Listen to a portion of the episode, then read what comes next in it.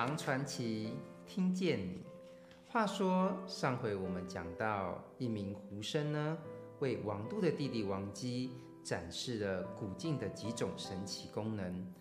而大业九年呢，王度呢被奉调到芮城县令，将宝镜挂在当地人迷信崇拜的妖树上。当天晚上，居然发出了雷霆之响。王度呢，冲向前去看，究竟会发生什么事呢？这正是我们这回要跟大家分享的故事。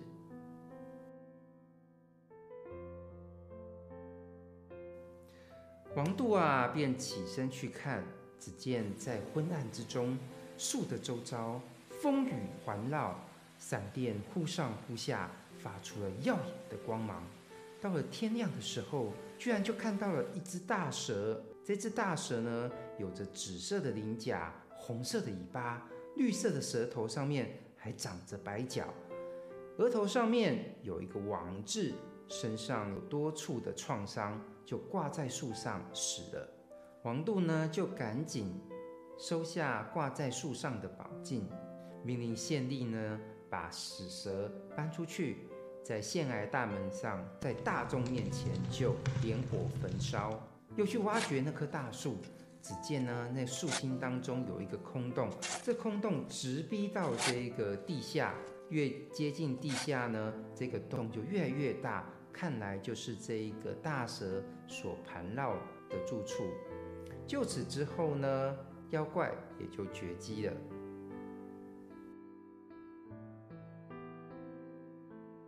大业九年，这年冬天，王度呢又被朝廷调往这一个河北道开仓呢救济那时候在陕东的难民。那时候啊，天下闹着饥荒，百姓呢疾病横行，在府辖之间呢，瘟疫可是非常的严重。有一个河北人叫做张龙驹，是王度属下的一名小官。他的家里面呢，主仆呢将近数十人，全部在一夕之间都染上了这个瘟疫。王度非常的同情他，便带着古镜到他家去，让张龙居拿着古镜到夜间呢去照顾他家生病的家人。张龙居家里面生病的病人看到镜子之后，都吓得跳了起来，不约而同地说。看到张龙居呢，拿了一轮明月来照，那阴冷的光线照到之后呢，全身好像被冰块碰到一般，冷气直上肺腑。他们当时马上就不再发烧了，到了晚上呢，也就全部都痊愈了。王度知道了这件事之后，想说。这样应该对古镜不会有任何的损伤吧，而且还能够救济大众。于是悄悄地就拿了古镜到所有生病的百姓家中巡视一番。这一天晚上呢，古镜在宝盒当中突然发出了清越的鸣声，声音传得非常的遥远，遥远很久才停住。王度心里面想：哎，怎么会发生这样奇怪的事呢？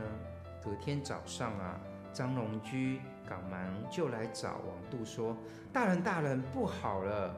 我昨天晚上居然梦到了一件事情。我梦到一个人，这个人呢是龙的头，蛇的身体，而且头上还戴着朱红的冠，身上穿着紫色的袍服，就对我说。”我乃是古镜之精，名叫指针。我曾经帮助过你们一家，所以我想要拜托你做一件事情。我想要请你去告诉王度说，现在人间呢，所以会四处有着瘟疫，那是因为百姓们都犯下了罪过，上天要惩罚他们，才让他们生病的。他怎么可以让我去违背天意去救这些百姓呢？况且这些染上瘟疫的病人，其实呢，他们到了下个月呢，就会渐渐痊愈，不要再让我受苦了。其实这意思是说啊，不要再让我过劳了，让我到处去帮这个原本就会好的百姓恢复健康，这实在有点违反这个劳基法，我可是要告上天庭啦。王度听了这件事之后，觉得非常的怪异，于是呢，就把它记了下来。到了下个月，检视一番，果然呢，这些染上瘟疫的百姓们，个个都痊愈了。正如这古晋的精灵指针所说的一模一样。大业十年，王度的弟弟呢，王姬呢，从六合县城呢弃官回家，跟陶渊明一样，准备到各地去游山玩水，做长期在外的打算。王度听了之后，就劝阻他弟弟说：“哎，你看看。”现在如今呢，天下大乱，到处都是盗贼横行。你想要到哪边去呢？况且我与你兄弟之间，其实从来都没有远别过。你这次出去，好像是要隐居。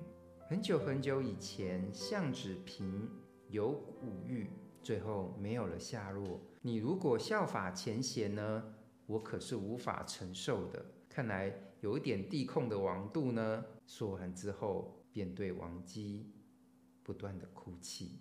弟弟王姬就说：“哥哥，男人有泪不轻弹，我的主意已经定了，绝对不会留下来的。哥哥你呀，是当今的通达之士，应该没有体会不到的事情吧？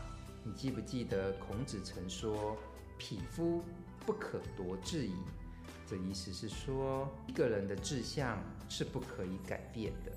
人生在世不过一百年，其实就像白驹过隙那样的快速。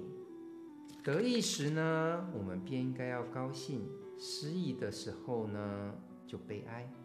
能够安顿满足自己内心真正的愿望，其实呢，才是圣人给我们的教诲。王度眼看是没有办法劝下自己的弟弟王姬的，就只好跟他告别。王姬说：“这次分别，我有件事想要请求兄长。兄长，你不是有珍藏那一个宝镜吗？这应当不是尘世之俗物。我现在有了隐居的志向，希望能够住在山野之中。我希望兄长能将这个古镜。”送给我，王度说：“对你为兄的我，还有什么舍不得的呢？”就把古镜送给了弟弟王姬。王姬拿到镜子，也就走了，也不说要到什么地方去。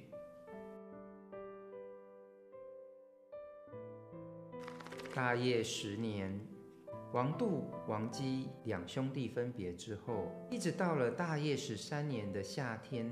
六月的时候，王姬才回到长安，把镜子呢就完璧归赵了，还给王度，并且对王度说：“哥哥啊，哥哥，这面镜子还真是宝物。原来啊，王姬那年告别了哥哥王度之后呢，先游了邵氏峰，他走下石桥，在玉坛上坐了下来，想要体会天地之间的气息。”到了黄昏的时候呢，就看到了，哎，那一头好像有一个岩穴，中间隐隐然有一个石室，可以容纳三五个人在里面生活。于是呢，王姬就在里面住了下来。那一天晚上有月光，两更之后，突然间就来了两个人，其中一个的外貌好像是外国人。瘦瘦的，而胡须呢都白了。他自称是三公。另外一个呢，脸非常的宽，白须长眉，肤色黝黑，但是身材矮小。他自称为毛生。他们问王姬说：“哎，是什么人住在这里啊？”王姬听了就回答说：“我是寻幽探穴、寻访奇迹的人。”两人便坐下与王度谈论了很长的时间，在谈天说地之间，言语之外好像都隐隐然藏着玄异的道理。可是我们的王姬怀疑他们不是仙人，而是精怪，便偷偷的呢，暗地里伸手到身后打开了宝盒，拿出了宝镜。这镜光一射出来，两人惊声尖叫，趴在地上。矮的呢，就化为乌龟，而那个像外国人的，就变成了猿猴。王度就一直把镜子挂着，直到天明。看到两个妖物都死了，那乌龟身上长着绿毛，而那猿猴呢，身上长着白毛。看来这乌龟应该是绿蜥龟。如果是现在的社会的话，王姬可就麻烦了，他可是杀了这个保育类野生动物。而白毛猿呢，如果熟悉唐传奇的朋友一定知道，这应该跟《补江种白猿传》有关系。有机会再跟大家分享这个故事。接着，王姬又进岐山渡引水，经过太河，去看传说中的玉井。那玉井旁呢，有一个池塘，池非常的深，但是清澈，呈现出绿色的颜色。王姬就向樵夫请问说：“哎，这个池为什么这么特别呢？”樵夫就回答他说：“哎，这个是神坛，村里的人们呢，每逢四时八节都会前来这里祭祀，以求神灵保佑。如果少祭了一次，那池水就会冒出黑云，天上呢就会下起大雹，打伤我们的庄稼，或是落下这倾盆大雨，地面就会水流如注，淹没堤坝，冲垮这个土丘。我们的古镜小达人王姬又让这个古镜上工了。他拿出镜子去照那个神坛，池水呢被这古镜一照，瞬间就像沸腾一般涌动了起来，并且发出雷鸣的响声。忽然之间，池中的水呢全部都腾空飞出，一滴也没剩下。池水向前飞行了两百多步，才落到地上。而这一旁呢，快没水的神坛里面。居然出现了一条鱼，这条鱼有一丈多长，比手臂还要粗，头呢是红色的，额头是白色的，而身上呢青黄相间。不过这一条鱼没有鳞甲，倒是呢有非常多的粘液，身上身子呢像蛇，而脚呢又有点像龙，嘴巴尖尖的像鲟鱼。身子转动的时候还有一些光芒。它因为这个神坛当中没有水了，困在这泥巴当中不能远去。王姬睁眼一看，觉得这条鱼应该是脚，只是没有了水就没有办法活动。魔物猎人化的王姬呢，就把这一条鱼切片烤来吃。这鱼肉还真是非常的肥美。王姬吃了好几天才吃完。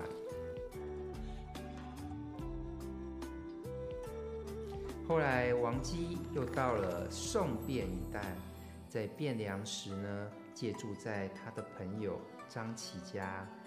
张琪家有一个女子呢，卧病在床，每到晚上呢，就发出了非常痛苦的哀鸣，令人不忍触闻。王都问明原因，原来呢，他已经生病了一年多了。白天倒好，只是到晚上呢，就会疼痛不已，发出哀鸣。王姬在他朋友家住了几夜，有一天晚上，又听到了女子的呼声时，他便打开宝盒，拿出古镜去找。这时，只听到女子大声呼喊道：“戴帽子的郎君被杀死了！”又看到病人的床下有只死去的大公鸡。原来啊，那只大公鸡是他朋友家饲养了七八年的一只老鸡。接下来，王姬又到江南去游玩，在广陵的扬子江上，他想要渡江，可是忽然之间，江面乌云覆盖，黑风掀起了汹涌的波涛，渡船上的船夫大惊失色，担心船就要被淹没了。王杜啊，二话不说，便拿出了宝镜上船。他拿起古镜，就照着这江中几步之遥的地方，霎时间啊，江水立刻风平浪静，清亮见底，云散风止，波涛平息。他们很快的就渡过了长江的天险。之后，王姬每到行过这穷山恶水之时呢，遇到大群的鸟雀围着瓜噪，或者是熊挡住行人，他就会拿出宝镜朝他们照去。这些鸟啊、熊啊，便会吓得四处逃窜。有一次，王姬要渡过钱塘江，正好遇到涨潮。那波涛的震吼声，几百里外都能够听到。渡江的船夫又说：“这波涛已经要逼近过来了，我们都快要被淹没了，不能够再渡江了。如果我们不马上把船呢调回去，我们一定会葬身在鱼腹之中。”只见王姬不慌不忙地。拿出镜子一照，究竟会照出什么呢？我们就请听下回分解。Música